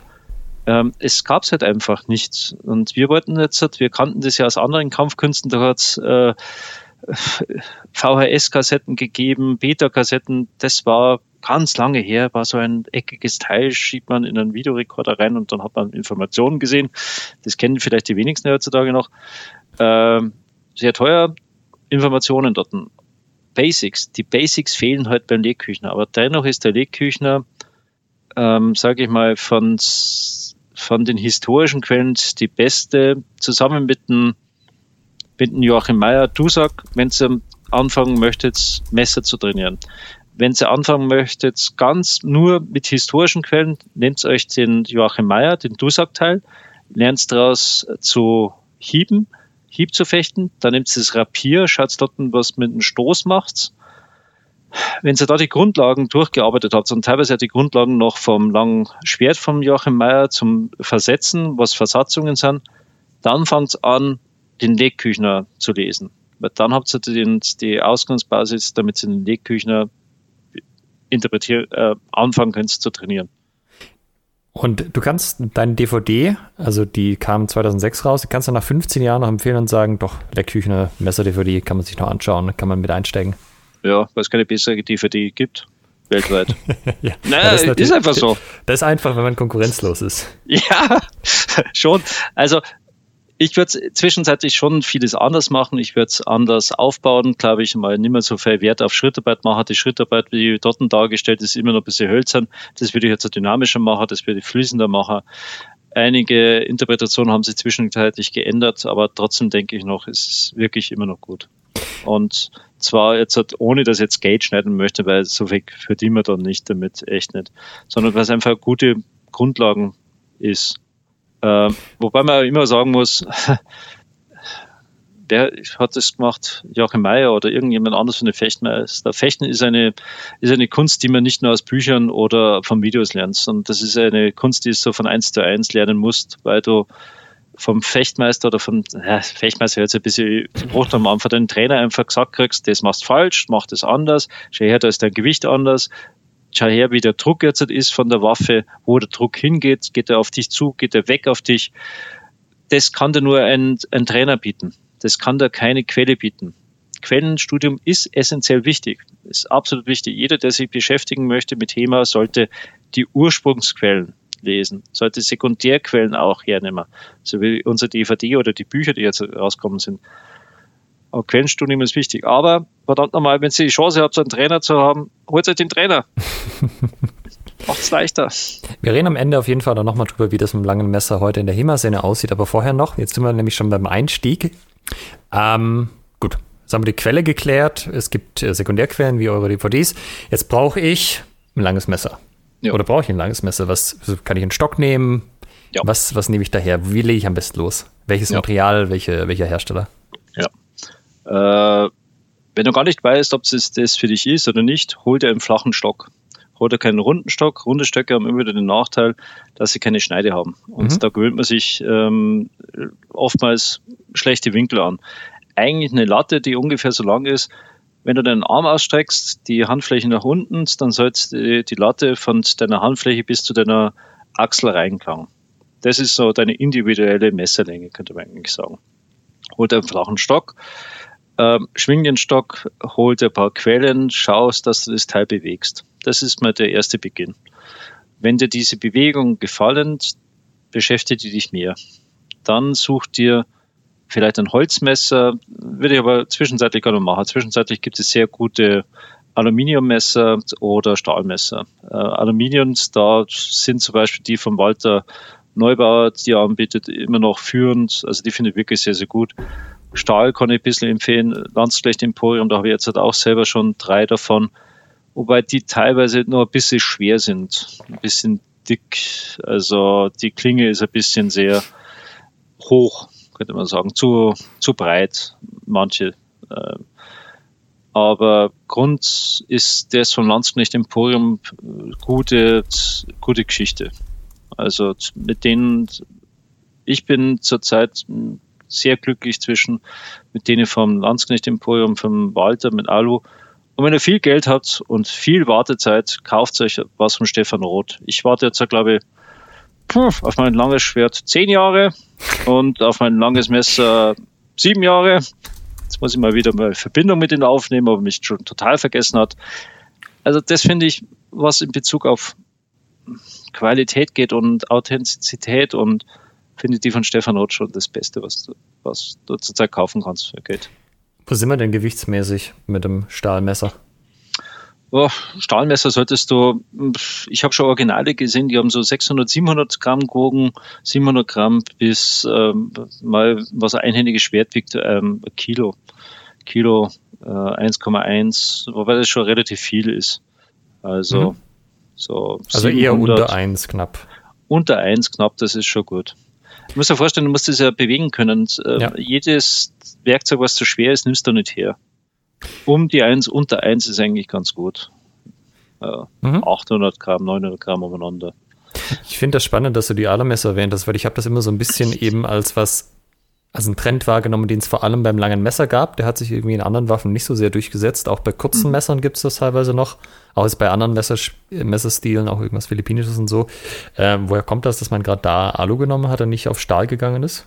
Ja, was einfach zu beorten war für einen Walter, weil du die Wärmebehandlung halt nicht so braucht hast, weil du es auch an Anfängern die äh, reindrücken kannst. Du hast eine äh, breitere Schneidfläche. Ähm, und wenn du Aluminium auf Aluminium haust, dann verdichtet sich das eher und hast keine Kerben drin. Und vor allem Anfänger tendieren doch oftmals Schneide auf Schneide zu hauen. Ähm, das kann primär, also für mich ist das immer das Lehrstück, wenn du dazu nachher Ort machst, die Technik. Also jemand greift dich an und du verteidigst dich mit dem Gegenhieb auf, auf dessen Waffe. Viele tendieren dazu, die Angreifer sind im letzten Augenblick zu stärken. Das bedeutet, dass sie die Schneide gegen den Hieb drücken oder wenden. Und dann hast du eine typische Situation Schneide auf Schneide. Wenn es ideal wäre und ähm, dein Angreifer weiß ja nicht, wie du dich verteidigst, und der Angreifer möchte dir ja auf den Kopf hauen oder in den Kopf hauen, kommst du eher drauf mit einem Zorner Ort, dass du auf die Schneide, auf die Fläche des Gegners mehr oder weniger schlägst. Das ist die klassische Zorner Ort-Situation dann. Ähm, wenn ich so einen Fall habe, Alu gegen Alu ist ja mhm. kein Problem. Was ist mit ja. Alu gegen Stahl? Geht das auch? Ja, geht schon, aber schlecht für Alu. Okay. ähm, was ist mit Kunststoff? Es gibt ja auch von der Rawling-Linie auch äh, lange Messer aus äh, also für wenig Geld und ich glaube von Black Fencer auch. Ja, habe ich auch schon gehabt. Hm, ich glaube, die sind bei mir irgendwo auch noch im Keller. Sind am Anfang nicht schlecht, vor allem sind sie sehr sozial verträglich, wenn du irgendwo im Park äh, trainierst und äh, machen auch nicht zu schlimm Auer, wenn es mal was daneben geht. Aber ich finde die Prellen halt ziemlich stark. Mhm. Ähm, außerdem Plastik ist halt einfach ein anderes Gefühl als mit Metall. Also definitiv besten ist natürlich Metall auf Metall, hast ein anderes Gefühl einfach auch in der Klingenbindung, auch beim Winden, ähm, bei verschiedensten Techniken. Aber meistens ist halt Stahl, tut halt fürchterlich Auer, wenn du nicht aufpasst. Ja. Ähm, also Ausrüstung, Minimalausrüstung ist, wenn du mit jemandem trainierst, Fechtmaske. Mhm. Und zwar so trainierst, dass du den anderen treffen könntest, Fechtmaske auf dann ein Alumesser oder ein Stahlmesser und Handschuhe. Tiefschutz dann natürlich. Und je intensiver das, das Training wird, desto mehr Schutzausrüstung brauchst du auch. Wobei ich euch bitte, den Respekt vor der Waffe nicht zu verlieren. Das ist das A und O. Ähm, denkt immer dran, das ist eine tödliche oder symbolisiert einen tödlichen Gegenstand und das wird so gefochten, dass ihr euch verletzen könntet und, und töten könntet. Sobald ihr den Respekt vor der Waffe verliert, verliert ihr eigentlich auch ähm, des Trainings, den Trainingshintergrund drin hat. Und dann passen die Techniken nicht mehr, dann geht die Intention nicht mehr raus. Ähm, ich bin jetzt zwischenzeitlich mehr und mehr lieber langsamer trainieren, lieber flüssiger trainieren, lieber mit weniger Schutzausrüstung trainieren also Fechtmaske, ein Kehlkopfschutz, Tiefschutz ähm, und weniger gepanzerte äh, Oberkörperbekleidung und weniger ist mehr. Mhm. Weil es soll vielleicht auch ein bisschen wehtun, dass er merkt, hoppala, ich habe den Respekt wieder verloren. Ich muss noch mal kurz bei den Handschuhen nachhaken. Das ist ja, ja bei Einhandwaffen ein größeres Thema als beim, beim langen Schwert. Fürs lange Schwert gab es ja, also gibt es mehrere explizit dafür gedachte Handschuhe, die auch eigentlich ganz okay funktionieren. Wie ist es, mhm. was verwendet ihr für Handschuhe? Also ich habe immer noch äh, ziemlich alte Lacrosse-Handschuhe, die inzwischen schätze ich schon fürchterlich ausschauen. Mhm. Ähm, dann habe ich mir jetzt die von, äh, wie heißen die, die großen schweren Lederdinger, äh, das Norwegen. Ja, ah, nee. Also nee, die nee, Conning Gloves. Die Conning Gloves. Die sind nicht schlecht, weil du bewegen kannst, sind aber schon verdammt schwer und manchmal ein bisschen sperrig. Vor allem beim Legküchner, beim langen Messer wie das Legküchner Fisch kommt sehr darauf an, dass das Messer in deiner Hand beweglich ist. Also du hast oftmals einen Daumengriff drin und das bedeutet, du drehst den, das Messer um 90 Grad in deiner Hand. Wenn da ein, ähm, ein Handschuh nicht flexibel genug ist, dann ist das schwierig dann kannst du oftmals halt wenig äh, damit fechten. Du hast auch oftmals, dass du den gegnerischen Arm erkreist oder das, äh, den Kloß, den Knauf kreist beim Legküchner. Zwar nicht immer. Es ist da schwierig, einen guten Handschuh zu finden. Ich werde nochmal ganz, äh, ich habe den, ähm, den neuen Sparring Glove da nicht, äh, noch nicht gehabt, der ausschaut wie, ein, wie eine Hansen. Äh, mhm. Von wem ist der von? Äh, Meinst du Pro Gauntlet oder was meinst du? Ja, Pro Gauntlet. Den mhm. habe ich noch nicht gehabt, aber der, glaube ich, wäre sehr interessant. Also da habe ich zumindest ein paar Reviews gesehen, gerade von Leuten, die einhändig trainieren, die meinen, dass für so einiges sei es super, weil man da auch nicht so viel Wahl sonst hat, was gute bewegliche Handschuhe angeht. Ja, also das ist, glaube ich, derjenige, den, den ich mir in nächster Zeit zulegen werde. Ja. Mhm. Gut, dann ähm, wir nähern uns dann langsam dem Ende des Podcastes. Was ich jetzt noch machen möchte, ist, dass wir noch eine Blick in die heutige HEMA-Szene werfen. Langes Messer. Hm. Wie verbreitet ist das? Jetzt speziell auch vielleicht auf Deutschland bezogen? Ich habe den Eindruck, es wird jetzt mehr wieder. Ähm, auch weil man viel im Internet sieht, ähm, weil sich auch sehr viele, sagen wir mal, Mittelaltergruppen damit beschäftigen, ähm, weil viel auf YouTube unterwegs ist. Vor allem Oscar de Meurs macht dort sehr, sehr viel. Ich glaube, der trägt da gut was dabei. Äh, ich war vor, dass es weiterkommt. Ich war vor zwei Jahren auch mal in Straßburg auf einem reinen Messerseminar, was sehr interessant war. Also am Wochenende nur Messer. Oh, habe ich sehr, ähm, sehr, sehr begeistert. Sehr zugesagt. Es wird mehr. Es, es ist ich. aber, also es wird mehr, aber es ist noch nicht so wahnsinnig verbreitet, habe ich den Eindruck. Richtig, absolut nicht. Das lange Schwert rockt immer noch alles. Das überstrahlt alles. Vor allem, weißt du, eine Waffe, die über einen sage ich mal, relativ kleinen Zeitraum da war, äh, überstrahlt alles und jeder denkt nur, das lange Schwert, das ist HEMA. Stimmt nicht. Nein, ist es nicht. Ist es einfach nicht, Leute. Sorry. ja, schaut mal hin. Wie lange, über welchen Zeitraum gibt es einhändige Waffen? Einhändige Wehren. Und über welchen Zeitraum gibt es genau das lange Schwert? Einhändige Wehren tausende von Jahren, langes Schwert, 300 Jahre, 400? Ja. Hm. Ich glaube, das ist ein Zeichen dafür, beschäftigt euch mehr mit einhändigen Wehren. Es gibt ja auch einhändige Wehre, die sich auch heute eigentlich ganz großer Beliebtheit ähm, erfreuen. Ja, also Rapier wird ja sehr viel gefochten, gerade natürlich auch ja. in Spanien, Italien. Ja. Äh, Säbel wird auch viel gemacht. Warum, warum ist denn da, also gerade jetzt auch im Vergleich zum Säbel, das lange Messer so ein bisschen abgeschlagen, was die Beliebtheit angeht? Vielleicht, weil das lange Messer so typisch deutsch, deutschsprachiger Raum war. Ähm, Säbel ist mhm. eigentlich mhm. europäisch verbreitet. Es gibt polnischen Säbel, es gibt in Italien sehr viel Säbel, es hat in Frankreich Säbel gegeben. Ähm, eigentlich aber da, sage ich mal, Napoleonik oder da überall Säbel mit den entsprechenden Derivaten, auch im Osmanischen Reich Säbel. Aber langes Messer, so wie wir es wirklich kennen, das lange Messer, obwohl ich schon Edinburgh äh, im Castle auch sogar ein langes Messer mal gefunden habe, äh, hängt eins drin hat, ähm, ist halt sehr mit dem deutschsprachigen Raum äh, verbreitet. Ähm, es gibt natürlich Abarten davon, wie ein Falchion, wie ein, wie ein Malchus oder ähm, ich glaube sogar äh, so ein äh, Metzgerbeilartiges Teil, was du immer wieder siehst, was auf Gemälden siehst. Aber das lange Messer, so wie es wir kennen, also mit Nagel dran, mit der typischen Messerform Schweiz, vielleicht noch ein bisschen Holland rein natürlich da, ähm, Österreich, Deutschland. Das war's dann eigentlich schon.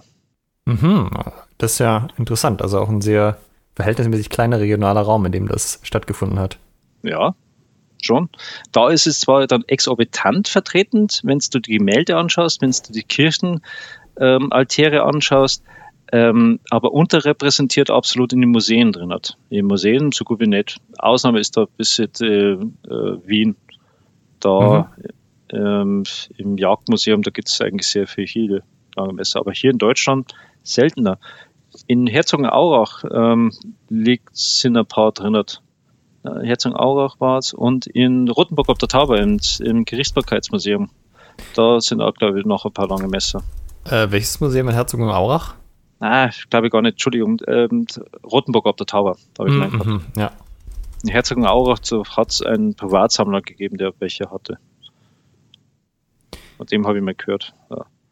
Ähm, es ist unterrepräsentiert, aber von der Masse her der Leute, die uns gehabt haben und von der Masse der Messer, die, denke ich, verbreitet waren, spiegelt es nicht mit. Eigentlich müssten wesentlich mehr Leute langes Messer fechten als langes Schwert, wenn man das übertragen würde. ja, ja, ist so. Glaube ich hundertprozentig. Das war öfters da. Das war im deutschsprachigen Raum weiter verbreitet. Äh, von der Masse her. Weil du jetzt auch explizit vorher angesprochen hattest, dass man sich idealerweise ja einen Trainer sucht, sofern möglich. Dich kann man einladen auf Seminare. Äh, gibt es da ähm, oder gibt es da vielleicht noch ein paar Trainer, jetzt gerade auch im deutschsprachigen Raum, die du empfehlen könntest, von wegen, wenn ihr äh, nicht bis nach München fahren wollt, die könnt ihr da auch mal fragen? Ähm, ja, und Alex auf jeden Fall. Also Alex ähm, Kirmer? Alex Kirmer, jetzt mhm. dann in Berlin gibt es da jemand, der, wer es ja gut machen konnte, ist definitiv auch der Thorsten Schneier, der hat das lange Messer auch ganz gut drauf. Mhm. Ähm, ja, ähm, dann ein Enzi, natürlich nicht zu vergessen, Martin Enzi von den Trennschläger, ähm, ist auch wirklich sehr gut mit Messer, macht es sehr, sehr dynamisch. Äh, kann ich vorbehaltslos empfehlen, definitiv. Den Oscar würde ich auch, der spricht zwar äh, kein Deutsch, aber den Oscar de Mörs würde ich auch sagen, der kann das wirklich gut. Mhm. Ähm, das sind so die, die wir jetzt gleich mal, ja, und, und, und Johannes P., ähm, na, wer ist dann? Jens Peter Kleinau. Jetzt, jetzt Jens Peter Kleinau, genau, Entschuldigung. Genau, Jens Peter Kleinau auch absolut, ja, hundertprozentig. Also, ja. Gut, äh, das ist ja sehr gut, weil das erhöht ja drastisch die Chance, dass man einen davon zumindest einigermaßen in seiner Nähe hat. Ich wollte gerade sagen, ja. jetzt haben wir so ein bisschen Nord, Süd, Ost, West äh, für jeden was dabei. Ja, denke schon.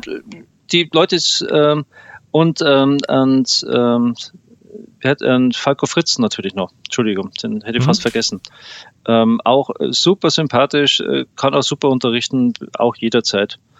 Ähm, und ich denke, wir müssen alle ein bisschen mehr Werbung machen füreinander in Bezug aufs Messer, weil es noch nicht so verbreitet ist und es macht einfach Spaß. Es macht so viel Spaß. Der hat so funny Techniken drin, wie jemand in den Sack stecken oder dass du jemanden so runterhältst, dass du Backgammon spielen kannst, während du ihn im Hebel hast. Der hat Entwaffnungen drin, ähm, da drehst du den anderen fast in die Nase. Ähm, du legst ihm dein Schwert oder dein Messer an die Kehle und dann kannst du ihn ähm, abtatschen, kannst ihm das Geld aus der Hosentasche ziehen. Der hat so verrückte Sachen drin, der Legküchner. Das ist irre. Keine andere. Und eins, die unwürdigste Art und Weise, deinen Gegner zu töten, hat er auch. ja, es muss aber auch auflösen, welche das ist. Das ist der Bunny Hop of Death. äh, Im Wesentlichen schaut es aus, du wendest ihn den Rücken zu, äh, steckst dein Messer zwischen deine eigenen Beine und hoppelst ihn dann praktisch an. Und richtig stehst du, wenn du mit deinen Popo, äh, sage ich mal, gewisse männliche Körperteile spürst, die ein heterosexueller Mann nicht unbedingt da spüren möchte. Wenn du so nah dran bist an ihn, dann bist du genau richtig und dann nimmst du ein Messer und stichst ihm genau da rein. Und du springst ihn dann praktisch rückwärts an. Mit dem Arsch Stell, ins Gesicht quasi. Mit dem Arsch woanders hin. quasi. Tiefer als das Gesicht. Ja, ist, ist das schon eher so eine Geheimtechnik für die Straße? Was würdest du sagen? Äh, das ist die Geheimtechnik, wenn du wirklich jemanden total lächerlich machen möchtest und ihn trotzdem umbringst. Das wäre Nein, nicht für die Straße. Das ist nur just for fun. Und wenn du den anderen einschätzen kannst und weißt, dass du ihm wirklich überlegen bist. Das ist ja auch gut zu wissen, dass man da nicht alles, äh, dass nicht alles immer komplett bierernst ist. Nein. Am Ende haben die Leute damals noch Sport gemacht und waren nicht nur auf äh, Leben und Tod Kampf aus. Auch das steckt sogar im Legküchner drin. Ähm, das ist auch so schön, weil Legküchner explizit erwähnt, das ist für die Schule, das ist für die Fechtschule, dass du ihn äh, lächerlich machen kannst. Da ist eine Technik drin, mhm. Äh, da klatscht er ihm mit der flachen Seite des Messers so auf seine Tasche, also dass der andere auch eine Tasche anscheinend, äh, Gürteltasche getragen hat, dass es laut patscht. dass er ja, das wirklich Batsch macht und du machst ihn lächerlich dadurch, dass, dass du ihn einfach so mit ihm spielst. Dann hat er auch einige Sachen, wo er dann sagt, halt diese äh, Technik geheim, weil du sollst die Margeriten auch nicht vor die Säue streuen. Und also erzähl es nicht jedem, weil es geht nicht jedem mal so, weil das brauchst du für einen Ernstkampf dann wieder. Das ist, äh, das ist halt auch diese Vielschichtigkeit dieser Quelle. Ich, also ich, ich, glaube, wer, wer nach dieser Folge noch Zweifel hat, dass du großer Lechküchner-Fan bist, der hat nach den ersten fünf Minuten abgeschalten. Ja, und dass, dass Lechküchner die Quelle des 15. Jahrhunderts ist. Also ich sag mal, man bekommt hier ganz neue, ganz neue Sprüche, ne? nicht die Perlen vor die Säue, sondern die, äh, welche Blumen waren es? Margeriten. Die er sagt einmal Margeriten und einmal Rosen. Also er sagt Margeriten und Rosen auch. Die Margeriten vor die Säue streuen. Und ich fände auch mal witzig, irgendwie ein Turnier mit so einem Modus zu machen, wo man die ganzen äh, Funny-Techniken aus dem Leckküchner bringen muss, um Punkte zu bekommen. Ja, und mit den Fechtschulreimen vorher zum ja, gegenseitig genau. anstacheln. er hat auch eine wundervolle Entwaffnung drin, hat, äh, da schreibt er explizit, wenn du die linke Hand nicht gebrauchen kannst, wenn sie verkrüppelt ist oder du bist lahm oder jemand, der sie abgeschlagen hat, dann kannst du ihn nur mit deiner eigenen rechten Hand entwaffnen. Und es funktioniert auch. Also das sind halt auch wirklich so Sachen. Der hat Entwaffnungen drin, die hat bis auf einen einzigen Typen, das war so ein Typ, der war in Straßburg dort und der war ja, äh, stellt halt einen Hulk vor ungefähr. Da hat es nicht funktioniert. Den hätte ich vorher erschießen müssen. Und ich glaube, beim Big Ben Harry funktioniert das auch nicht. Den müssten wir vorher mit der Bazooka erschießen, dann kannst du ihn entwaffnen. Aber ansonsten hat das bisher bei jedem geklappt, die Entwaffnung. Das, ja, Leckküchner, Leckküchner ist die Quelle, die das Langschwert aufschlüsselt. Die Basis ist für aus meiner Sicht die deutsche Säbelarbeit, die deutsche Rapierarbeit, weil der hat Säbeltechniken drin hat, der hat Rapiertechniken drin hat und danach spaltet es sich auf. Das lange Messer verbindet da einfach beides noch. Das, das ist, kann elegant sein wie das Rapier, kann schnell und brutal sein wie der Säbel, kann lustig sein für die Schul, hat taktische Elemente drin und strategische Elemente, die er direkt so bespricht. Er hat eine Diskussion, da stehen zwei Fechter sich gegenüber, das, das äh, Messer so drin hat und die diskutieren mit erhobenen Zeigefinger dann über Timing und Distanz. Ist toll, ist wirklich toll. Und er hat so, Entschuldige, ja, pardon. Jetzt muss ich, ich noch eine Frage hinterher schieben. die habe ich, die wollte ich vorher stellen, habe ich vergessen, weil äh, das, das war für mich irgendwie so selbstverständlich, aber das ist es nicht für Leute, die zum ersten Mal in Lechküchner schauen einhändige Waffen und man sieht, dass die linke Hand, weil du das gerade angesprochen hast, mhm. die ist ganz oft so, sagen wir mal, gemütlich auf der Hüfte abgelegt oder irgendwo hinterm Rücken. Warum? Ja. Kannst du das mal kurz nochmal zusammenfassen? Ja, weil langes Messer scharf ist, spitz ist und dir verdammt nochmal die Flosse abhaut, wenn du es wegsteckst.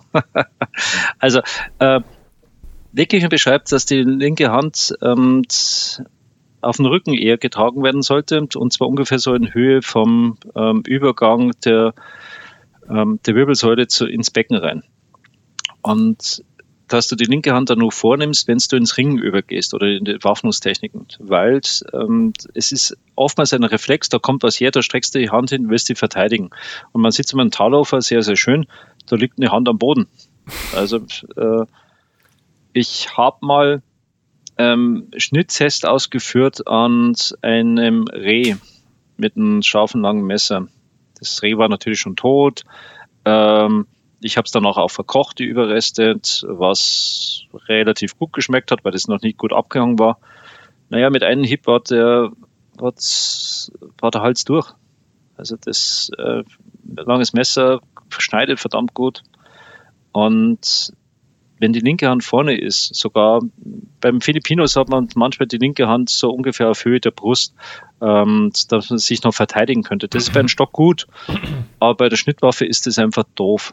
Ähm, es gibt ja schon so eine schöne Szene auch von Conan, ähm, wie Schwarzenegger Conan gemacht hat, wo er so ein, ein Solo-Schwert macht.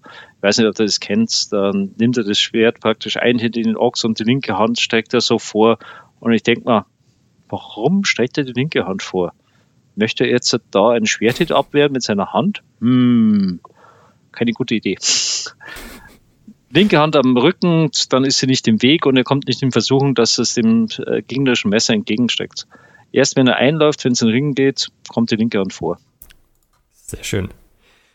Dann, Hans, wenn es unsere Zuhörer sagen, irgendwie klingt das cool, ich bin aber ein bisschen eingeschüchtert von den 420 Seiten im Lechküchner. Ich will mir das gern von jemand erklären lassen. Hans ist ja. irgendwie ein sympathischer Bursche. Den lade ich ein. Wie kann man mit dir Kontakt aufnehmen? Schreibt mir E-Mail. Über die Ox-Seite oder äh, johann.heim.gmx.de. Alles klar. Äh, sonst irgendwie Social Media mäßig, YouTube-Kanal oder Co. bist du nicht aktiv? Nee, bin ich nicht aktiv. Auf äh, Facebook bin ich noch, da ist eine ganz alte Schule.